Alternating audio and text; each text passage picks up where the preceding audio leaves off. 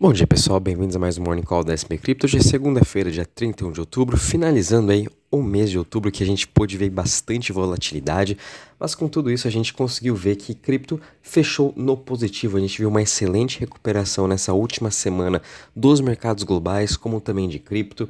É, hoje a gente está vendo aí uma pequena realização de preço. No geral está caindo 2,05%, Bitcoin caindo 1,82% e sua dominância voltou a cair em 40,30%, né? Tudo isso foi também diante de uma liderada do Ethereum na semana passada em que até o ratio Bitcoin e Ethereum tá voltando para uh, os patamares pré-merge, quando a gente teve também aquele hype de junho, de julho até agosto mais ou menos do Ethereum. Então a gente está vendo a mesma coisa acontecer e possivelmente a gente pode continuar vendo o Ethereum subir mais que o Bitcoin nesses próximos meses. Né? Mas mesmo assim o Ethereum também está tendo uma realizada de preço caindo 3% hoje a 1.582, BNB caindo 1,57% a 308 dólares, Ripple caindo 2,72% a 0,45, Dogecoin que agora entrou novamente para os top 10, superando o market cap de Solana e Cardano, hoje com uma queda de 11,27% a 0,11, depois de ter subido mais de 100% durante os últimos 7 dias, tudo, tudo nas notícias aí da aquisição do Elon Musk e do Twitter. Seguido a gente está vendo Cardano caindo 4,91% a 0,40 e Solana subindo 0,16% a 33,19. Já quando a gente compara aqui a performance das maiores criptos né, nas últimas 24 horas, a gente está vendo Chiles subindo 12,33% a 0,22. Tudo isso agora também vai vir por notícias da Copa, né? Então a gente sabe que Chiles, todos os, os fan tokens, é, esses, últimos meses tiveram bastante especulação por conta da Copa e cada vez que a gente está se aproximando, obviamente, esses fan tokens aí vão voltar a reagir. Então fiquem de olho em Chiles, Algorand, que é a principal patrocinadora da Copa, e também os fan tokens, né? É, em seguida a gente está vendo aí Quant Network subindo 4,31% a 170 dólares, seguido de Atom subindo aí 4% a 14,13.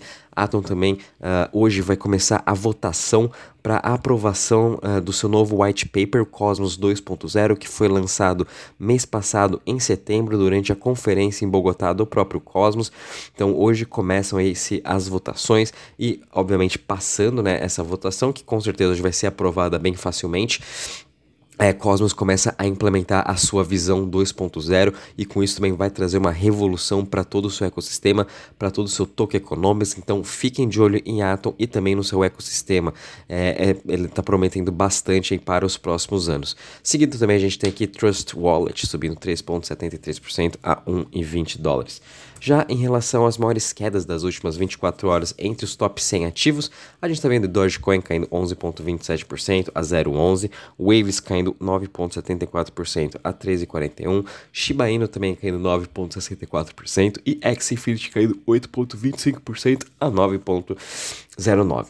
Já quando a gente compara a relação do Crypto Fear Index, sem muitas novidades, estamos aqui em 31 pontos, o mercado ainda continua no Fear, com todo esse hype que a gente teve nesses últimos dias, obviamente deu uma animada no mercado, porém, olhando o cenário macro, essa semana vai ser bastante importante com as notícias aí do Fed, que quarta-feira vai ter decisão da taxa de juros nos Estados Unidos, já é precificado um aumento de 0,75, porém o mais importante é ver a fala do Jerome Powell após uh, o aumento de juros, né? O que se ele vai ter com um tom mais hawkish, um tom mais pessimista, né? Ou se eles vão mesmo vir com um tom mais de alívio, de que possivelmente não vão estar mais elevando os juros ou elevando menos do que o esperado. Então tudo isso aí o mercado vai estar tentando adivinhar, meio que precificar. Então fiquem de olho porque a gente pode sim continuar vendo volatilidade até quarta-feira. Bom, uh, em comparação agora com as chain, com a parte de DeFi, né, de Total Value Locked, quanto tem aí uh, de dinheiro investido nos protocolos DeFi, a gente teve uma excelente semana, subindo em mais de 10%, então hoje também mais nada do que o normal. A gente vê um pouco dessa realização de preço, caindo aí 1,15% a 96,42 bi. A gente também aqui comparando uh, no mês, a gente teve um aumento mais ou menos aí de 3%. Então, a gente voltou esse mês aí de outubro, as pessoas voltaram a, vo a fazer staking, utilizar operações de DeFi e principalmente isso foi analisando as chains da, do Ethereum, as das Layer 2, né, Optimus aí, Arbitrum também, fecharam em um mês bem no positivo uh, e com isso também o market share do Ethereum voltou a ganhar mais força e superando já uh, o pré-merge. Então o Ethereum agora está com 64,54% de market share, uh, seguido de, BS, de BNB Chain, Tron e Avalanche.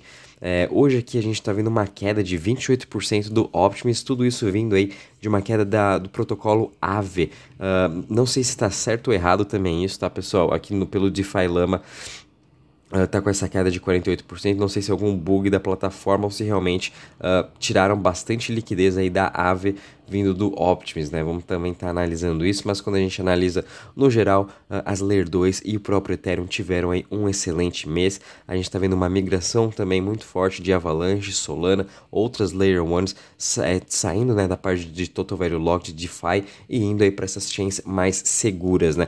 A gente também pôde ver um excelente mês da Clayton, que é uma principal Layer 1 de games e metaverso, sua DEX também ganhou mais tração esse mês, muito por conta das notícias de que estão mudando a parte de stake, né? Estão diminuindo o yield de 9 para 6%, e com isso aí também reduzindo a sua inflação, reduzindo a sua emissão. E obviamente aí Algorand foi o grande destaque do mês também com uma alta mais de 30%, com as notícias aí por conta da Copa, né? Vem toda essa especulação que a FIFA Algorand é patrocinadora oficial da FIFA. No geral, a parte de DeFi aí teve uma, uma boa recuperação no mês de outubro. E vamos acompanhar como vai ser agora novembro e dezembro também, esses últimos dois meses. Se os investidores ainda vão estar meio que receosos, né? A gente também tem que tomar muito cuidado com todas essas notícias de hackers que a gente teve em outubro, né?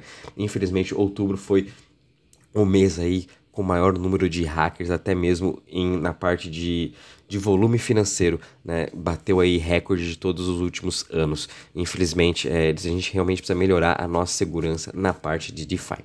Bom, pessoal, vindo agora aqui para as notícias, a gente teve uma notícia excelente aqui vindo da ZK Sync, uma mais nova Layer 2 que acabou de lançar a sua mainnet, né? É, foi que meio que uma primeira fase de teste da sua mainnet chamada Baby Alpha.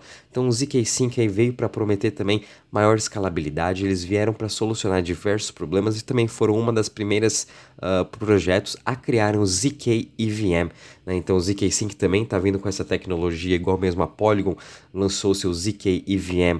Uh, testnet, né, já está já tá ao público, o ZK5 também vai estar fazendo a mesma coisa, e agora com esse lançamento da sua mainnet, em breve eles também vão estar lançando o token, e já deram notícias em que eles já estão trabalhando numa Layer 3, né, então essa parte de escalabilidade vai continuar crescendo mais ainda, onde Layer 3 vai ser uma layer mais customizável para dApps, né, uh, agregando obviamente a segurança do Ethereum, a escalabilidade do ZK5, toda a sua tecnologia, e agora aí mais para o dApp nessa parte ser customizável, vai ter uma grande oportunidade e o lançamento dessa Layer 3 está aí prevista para o primeiro trimestre de 2023. Então o ZK-Sync também está vindo aí para revolucionar todo esse mercado do Ethereum e das Layer 2. A briga entre eles vai continuar cada vez mais acirrada. A gente também viu aqui do lado da Visa que na, na semana passada eles acabaram, no, eles acabaram de enviar mais documentos né, sobre a SEC em que eles estão uh, desenvolvendo já uma wallet de cripto juntamente aí com trademarks de NFT e metaverso. Então a Visa também expandindo cada vez mais seus serviços. Obviamente a Visa e Mastercard estão numa briga gigantesca na parte de wallets, na parte de questão de pagamentos, né? Então a gente está vendo diversas uh, outras empresas, corretoras ou até mesmo wallets, enfim, fazendo parcerias com Visa e Mastercard para disponibilizar cartão de débito de cripto para a gente eventualmente começar a fazer pagamentos, né? Então a briga entre as duas continua muito forte e realmente a gente vai ver aí nos próximos anos essa questão de pagamento sendo solucionada. Uh, durante esse final de semana, a gente também teve o Bitcoin Conference, né, o Plan B, em Lugano, na Suíça. É, infelizmente, né, até havia comentado na sexta-feira com vocês de que possível a gente teria uma parceria entre, Bitcoin, entre o, o Bitcoin e a Polygon, uh, muito por conta que o Sandip né, estava se, é, foi um dos palestrantes na Bitcoin Conference, mas eu tentei achar aqui novidades, até mesmo tentar achar a própria palestra que teve, mas não achei muita coisa, enfim, acho que realmente não teve nenhuma parceria, mas é bom a gente ficar de olho, a gente tá vendo a Polygon também querendo se expandir para as outras chains e, e realmente se fizesse uma parceria com o Bitcoin, traria mais adoção na parte de DeFi, até mesmo uma, trazer uma possível stablecoin para o Bitcoin e com isso ajudaria mais ainda a questão do Lightning Network. Ainda acredito que eventualmente eles vão sim estar fazendo uma parceria futura, tá? Mas a gente pôde ver a expansão do Lightning Network na Europa como um todo. A gente está vendo El Salvador agora também criando aí uma, uma residência em Lugano que vai ajudar na adoção dos países na Europa em relação ao Bitcoin e uma parceria entre Lugano e El Salvador para um país, um, uma cidade e um país aí estarem ajudando um ao outro. E para finalizar, a gente viu aqui mais uma exchange de cripto agora chamada CoinCheck. Ela está com, ela tá pensando em abrir o seu IPO na Nasdaq em julho de 2023. Então, possivelmente vamos ver aí mais uma exchange de cripto sendo lançada na bolsa aí da Nasdaq para competir juntamente com a Coinbase e a CoinCheck também veio para competir com a Binance, com todas as outras corretoras de cripto no mundo. Bom, pessoal, em relação às notícias é isso mesmo. Muito cuidado com o mercado essa semana. Até quarta-feira a gente possivelmente vai continuar vendo bastante volatilidade no mercado após aí a fala do, do Fed e tudo mais. Mas enfim, né? É, a gente viu essa recuperação nessa última semana de outubro. Possivelmente a gente vai continuar vendo aí essa recuperação em novembro e dezembro também. Qualquer novidade aviso vocês. Um bom dia, bons treinos a todos e uma ótima semana.